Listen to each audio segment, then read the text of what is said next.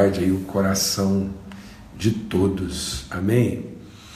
Pai, muito obrigado, obrigado pelo teu amor, obrigado pela família, obrigado porque a gente se importa uns com os outros e sofre a dor uns dos outros. E o Senhor tem nos, nos inspirado, nos orientado mesmo a, a sermos acolhedores em fé, em amor, em afeto, sermos abençoadores uns dos outros, colocando a nossa fé em favor da relação, de fortalecer, de testemunhar, de ser palavra, de ser ajuda. Deus de infinita misericórdia, bondade, as misericórdias do Senhor não têm fim, se renovam sobre nós, são renovadas a cada manhã. As misericórdias do Senhor, a gente vê isso na família, vê isso entre os irmãos, ó Pai, a fidelidade do Senhor. Em nome de Cristo Jesus, quero, Deus, orar mesmo, declarar virtude, bênção, cuidado, clamar pela casa do Luiz, da Silvinha, Senhor, e nos desafios é, é, de saúde, que o Senhor possa estar orientando, guardando, em nome de Cristo Jesus, pelo sangue do Cordeiro. Pai, nós clamamos mesmo assim pela, o bálsamo, o refrigério do Senhor, o Senhor tem nos consolado. Quero te agradecer pela recuperação do Pedro, da Lidinha, do Renan, Senhor, e a alegria que a gente tem. Cada família aqui, cada irmão. Ó Deus, em nome de Cristo Jesus, declarar mesmo o consolo da tua presença, o refrigério, o bálsamo Senhor, da tua mão nos tocando, nos guardando de todo mal e nos guiando. Em nome de Cristo Jesus, o Senhor, Pai. A virtude de Cristo é em nós, o óleo do teu Espírito é sobre a nossa cabeça, para testemunhar que nós somos os teus filhos. Em nome de Cristo Jesus. Amém e amém. Graças a Deus. Irmãos, eu vou suspender aqui, né? Momentaneamente aqui os comentários, porque facilita a nossa transmissão. E o que Deus colocou no nosso coração para estar tá compartilhando com os irmãos aqui, está lá na primeira carta de João. Então, a primeira carta de João, no capítulo 4, né, falando sobre a natureza de Deus o caráter de Deus, é aquilo que é o nosso desafio. Né? Então, é, é, é aquele que é o nosso desafio de sermos a semelhança de Cristo, né? Cristo sendo formado em nós. E a gente quer falar, compartilhar um pouco sobre isso, é, diante de todo o cenário que a gente tem vivido, de todos os desafios que a gente tem enfrentado, especialmente aqui no nosso país. Então Deus colocou algo no nosso coração para refletir, né? E, ah, e aqui no verso 13, né, diz assim, melhor, vou ler a partir do verso 11, no capítulo 4, diz assim: Amados, se Deus nos amou de tal maneira, nós também devemos amar uns aos outros. Ninguém viu a Deus se amarmos uns aos outros, Deus permanece em nós, o seu amor é em nós aperfeiçoado. Então nós somos aperfeiçoados, como Paulo ora, a gente tem insistido que a oração de Paulo é para que a gente, arraigado em amor, fortalecidos pelo Espírito Santo no nosso homem interior, possamos conhecer o amor de Deus até a inteira plenitude de Deus. Então, o, Deus não pode ser conhecido no seu poder, Deus é reconhecido no seu poder, mas é conhecido no seu amor. Quando ele está falando de que ninguém viu a Deus, é nesse sentido.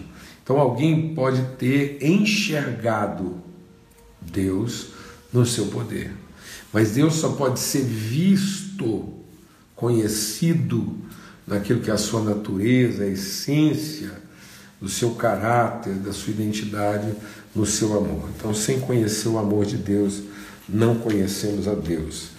E aí ele diz assim: Nós temos visto e damos testemunho de que o Pai enviou o seu Filho como Salvador do mundo. Aquele que confessar que Jesus é o Filho de Deus, Deus permanece nele e ele em Deus. E nós conhecemos o amor e cremos nesse amor que Deus tem por nós. Nós conhecemos o amor de Deus e cremos na fidelidade de Deus em relação à nossa vida. Amém? Esse é o fundamento da nossa fé. Nós não temos outro fundamento a não ser crer no amor de Deus pela nossa vida. Agora, esse crer não tem conotação passiva, esse crer tem que ter conotação proativa. Então, o que, que significa crer que Deus nos ama? É também amar as pessoas como Ele amou. Então, a plenitude do amor de Deus na nossa vida não está em se sentir-se, né, em se sentir amado, mas em amar, como nós vamos ver aqui, como Deus amou. E aí ele volta a insistir: Deus é amor, é aquele que permanece no amor, permanece em Deus e Deus permanece nele. Então, o conhecimento de Deus está no conhecimento do seu amor.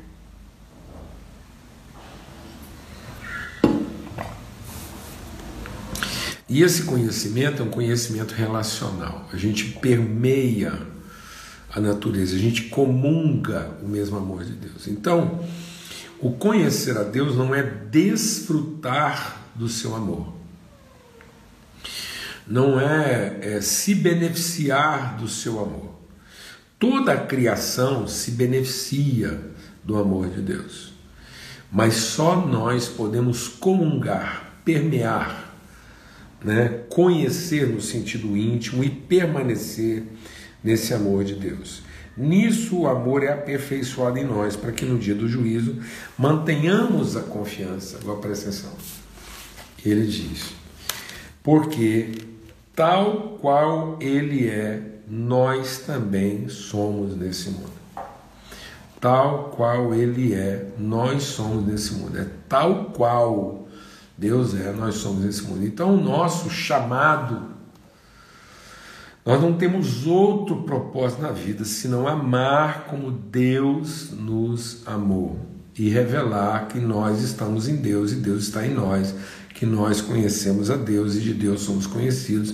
E para que Deus possa ser conhecido, não é a forma como nós proclamamos a Deus. Proclamar a Deus não vai torná-lo conhecido, mas amar como Deus amou vai torná-lo conhecido. Então, a única forma de Deus ser conhecido na sua natureza não é, é das pessoas saberem a respeito de Deus. A única forma das pessoas conhecerem a Deus é que nós, os seus filhos, possamos revelar o mesmo amor que ele revelou a nós. Então é quando a gente ama na mesma medida que Deus amou é que Deus se torna conhecido de todos os homens, tal qual Ele é, nós somos nesse mundo. E aí ele diz assim: no amor não existe medo, pelo contrário, o perfeito amor lança fora o medo, porque o medo envolve castigo e quem teme não é aperfeiçoado no amor. Nós amamos porque Ele nos amou primeiro.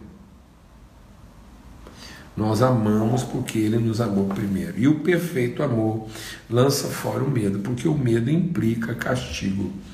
Né? E aquele que tem medo ainda está, não está aperfeiçoado no amor.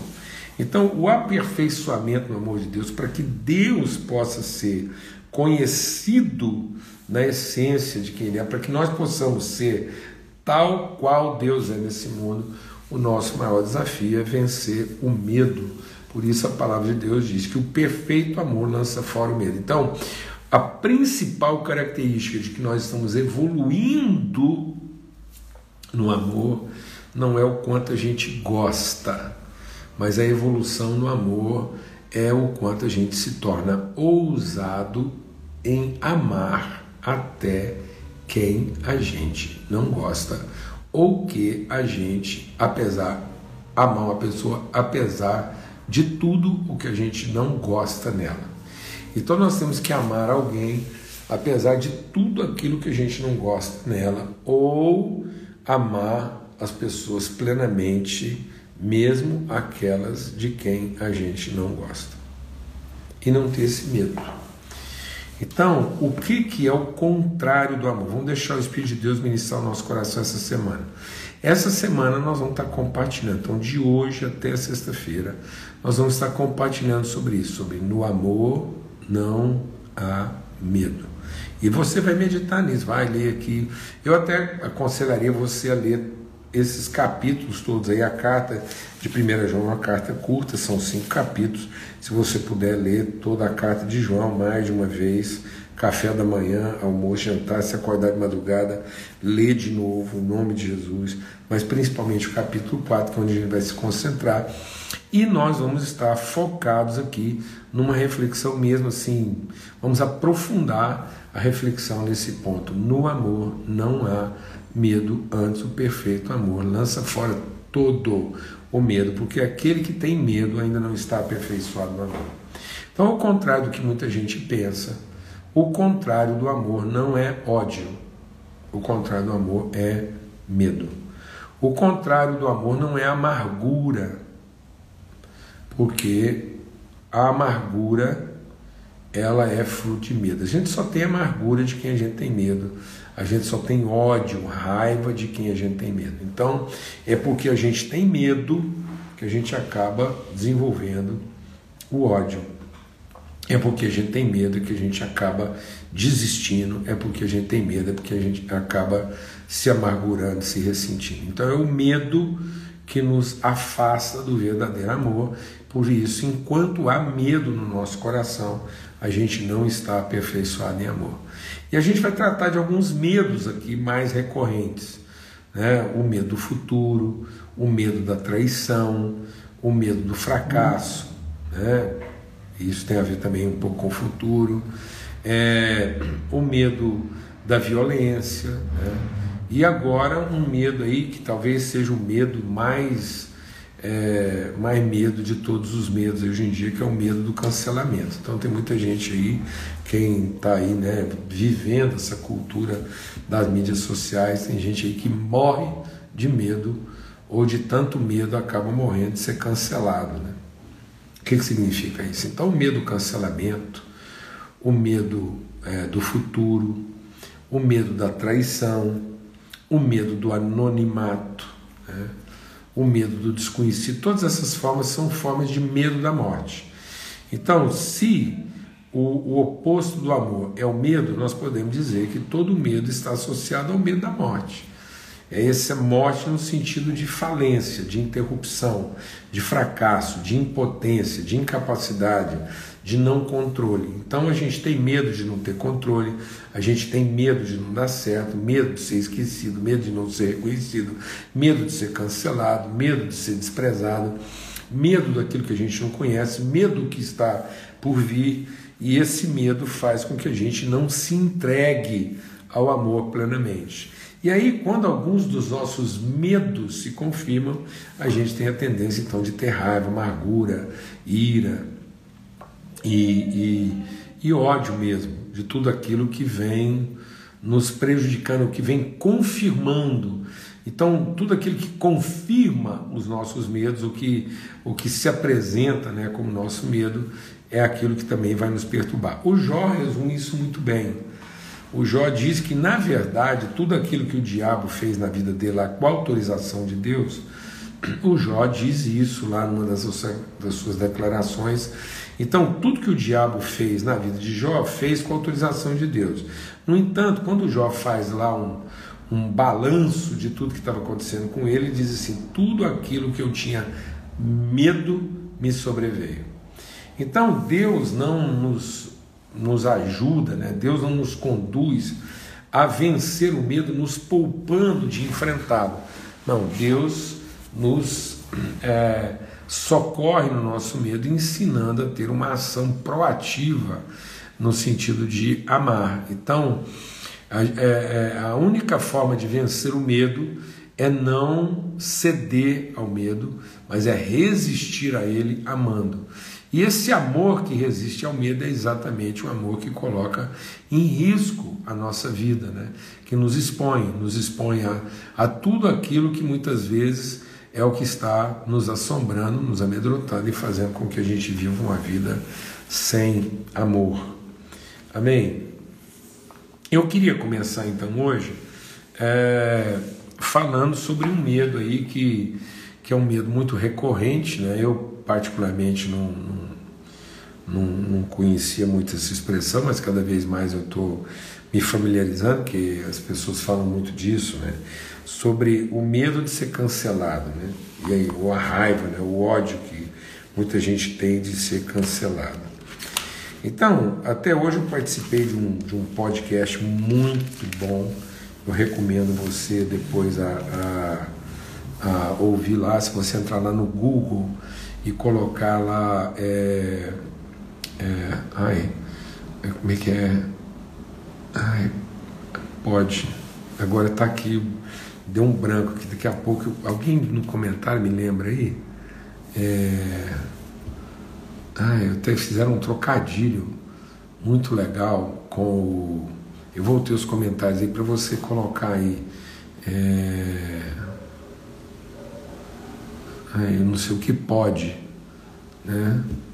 É, ficou muito legal, assim, achei muito joinha lá, a, o trocadilho que fizeram com a palavra, e aí você pode entrar lá no, no, no, no, no, no Google e você coloca lá esse. Ô oh, Jesus, alguém me ajuda aí, pelo amor de Deus, aí. Entra aí e fala aí para. Mas enfim, depois eu vou colocar lá também, eu coloco lá no meu é, o endereço aí para todo mundo ir lá e ouvir. A gente conversou um pouco hoje sobre essa questão mesmo da cultura do ódio, né? O que, que está fazendo com as pessoas. E aí me perguntaram, é, Paulo Júnior, é, você já foi cancelado, né? E eu disse, olha, eu, se eu já fui cancelado, eu não sei, né? E, e acho isso curioso, né? É, afinal de contas, quem cancela quem? Ou quem é cancelado é, quando alguém cancela, né? E, e o que, que significa de fato isso para a nossa vida como filhos e filhas de Deus? Então, muita gente hoje, principalmente nessa forma de comunicação, existe aí hoje essa assombração né, de ser cancelada, quase que como se é, é, é perder a voz, né? E, e ser impedido. Então, principalmente para quem está aí é, nas mídias e tal, existe essa questão. E aí, é, é, isso tem que nos ajudar a refletir sobre muita coisa na nossa vida. Lá em Gênesis, no capítulo 4, conta na história do Caim e do Abel. Né? Eu vou. Depois eu coloco lá o nome lá. E e aí na história do Caim e Abel, diz assim: Caim disse a Abel, seu irmão: Vamos ao campo. Estando eles no campo, Caim se levantou contra Abel, o seu irmão, e o matou. Né? E depois diz assim: E o Senhor disse a Caim: Onde está Abel, o seu irmão? E ele respondeu: Não sei, por acaso sou guardador do meu irmão? E o Senhor disse: O que foi que você fez? A voz do sangue do seu irmão clama da terra a mim e agora você é maldito sobre a terra, cuja boca se abriu para receber da sua mão o sangue do seu irmão. Quando você cultivar o solo, ele não lhe dará a sua força, você será fugitivo e errante pela terra. Então vamos deixar esse pedido ministrar o nosso coração aqui. Um dos primeiros cancelamentos, se não o primeiro cancelamento que houve na humanidade, foi essa tentativa de cancelamento do Caim sobre o Abel. O Caim um dia lá levantou, estava indignado, ele fez um, um culto e o Abel também fez um culto, eles fizeram ofertas e a palavra de Deus diz que Deus se agradou da oferta de, de Abel, mas não se agradou do coração de Caim. E aí o Caim se indignou contra tudo isso e derramou a raiva dele lá em cima do Abel e cancelou Abel, ou pelo menos achou que estava sendo cancelado. Só que quando Deus vem conversar com Caim, Deus inverte essa maneira de pensar e diz: Olha, Caim, você pensou que estava cancelando seu irmão, mas na verdade quem está cancelado é você. É, quem deixa de ter voz a partir de momento agora, nesse momento agora é você. Enquanto a voz do sangue do seu irmão continuará sendo ouvida. Hoje em dia existe uma expressão que está muito comum, né? lugar de fala. E as pessoas hoje estão preocupadas em ter esse lugar de fala, o direito de falar, e não a responsabilidade de ter voz. E as pessoas estão, com medo de não ter lugar de fala, em vez de ter a ousadia de ter lugar de voz, responsabilidade de voz. O segredo da vida não é a gente ter direito de fala e, e ser impedido de falar. O segredo da vida é a gente ter voz e saber que quando essa voz revela a verdade, ela não pode ser impedida, não pode ser cancelada. Então, quem cancela quem? Na verdade, aquele que pensa que está cancelando alguém está se cancelando, porque ele está revelando um coração que tem medo e que só conhece a linguagem do controle, do domínio, do poder, do juízo, né? da, da, da truculência. Então, ele não tem ele, ele tem medo do diálogo, ele tem medo das ideias diferentes, ele tem medo do pensamento que não harmoniza com ele. E muitas vezes a igreja já fez isso. Né? Um, uma das primeiras instituições a, a, fazer cancelamento de forma generalizada foi a instituição religiosa. Muitas vezes, em nome de Deus, muitas pessoas foram canceladas. Né? Tentaram fazer um cancelamento com Lutero. E na verdade, quem estava cancelando quem? Quem ficou cancelado? Né? Então, Jesus estava na cruz, dando a vida dele pelos seus amigos, pelos seus irmãos. E ele estava lá na cruz e o povo achando que estava cancelando Jesus. No entanto, ficou a voz dele, mas não ficou a fala dos seus inimigos. Os seus inimigos tinham que falar, queriam falar e continuaram falando, mas a voz que prevaleceu sobre qualquer fala foi a voz de Cristo. Tentaram meter um cancelamento em José, não conseguiram. Tentaram cancelar Paulo, tentaram cancelar Pedro, tentaram cancelar Daniel. Daniel teve lá um, uma tentativa de cancelamento. E quem ficou cancelado? Quem cancela quem? Né? Então, muitas vezes hoje as pessoas têm medo de, de não serem escutadas. Na verdade, nós tínhamos que ter a responsabilidade de sermos ouvidos. Não é porque eu tenho lugar de fala que eu tenho lugar de voz. E não é porque alguém pensa que está me cancelando que de fato eu fui cancelado. Então, quando uma pessoa acha que pode ser cancelada, na verdade ela está cedendo ao medo de o ser. E sem perceber, ela começa a negociar sua fala e com isso ela deixa de ter voz. A palavra, eu estou falando de uma coisa aqui que é muito grave muito grave. Eu não estou aqui fazendo um jogo de palavras, nem estou usando de uma expressão midiática. Mas a palavra de Deus diz que é, os profetas de hoje em dia foram pelo caminho de Balaão. E o que, que era um Balaão? O Balaão era um profeta com medo de ser cancelado. Então, o Balaão, com medo de ser cancelado, ele acabou vendendo o seu lugar de fala e com isso ele deixou de ter voz. Então, eu vejo muita gente hoje na mídia, na mídia, com medo de não ter lugar de fala, vendendo a sua voz para continuar tendo voz e não ser cancelado. E aí ele começa a comprometer isso, ele tem medo da reação das pessoas e sem perceber, ele vai, ele vai negociando a sua fala. E ao negociar a fala, ele deixou de ter voz. Olha, o Caim fechou a boca do Abel, mas não calou a sua voz. E o Caim continuou falando, mas deixou de ter voz. Então não tenha medo de que alguém cale a sua boca. E com medo de ter sua boca calada, você começa a negociar sua voz. Porque no fim você pode ficar com a boca e perder a voz. No entanto, é preferível perder o lugar de fala, mas continuar tendo voz no lugar. Então não tenha medo. Não tenha medo. Não tenha medo de que. E muitas pessoas estão fazendo isso, Com isso, elas se tornam críticas, elas se tornam acusadoras, se tornam violentas, como Caim. Às vezes, para continuar tendo direito de fala, as pessoas se tornam violentas, né? sendo que era preferível elas terem mantido a voz no lugar. Abel manteve a sua voz no lugar contra todos aqueles que queriam cancelá-lo. E a voz dele continua ecoando até hoje. E a fala do Caim ficou maldita. Então, muito cuidado. Eu tenho visto muitas pessoas jovens, gente rica de conteúdo, que sem perceber,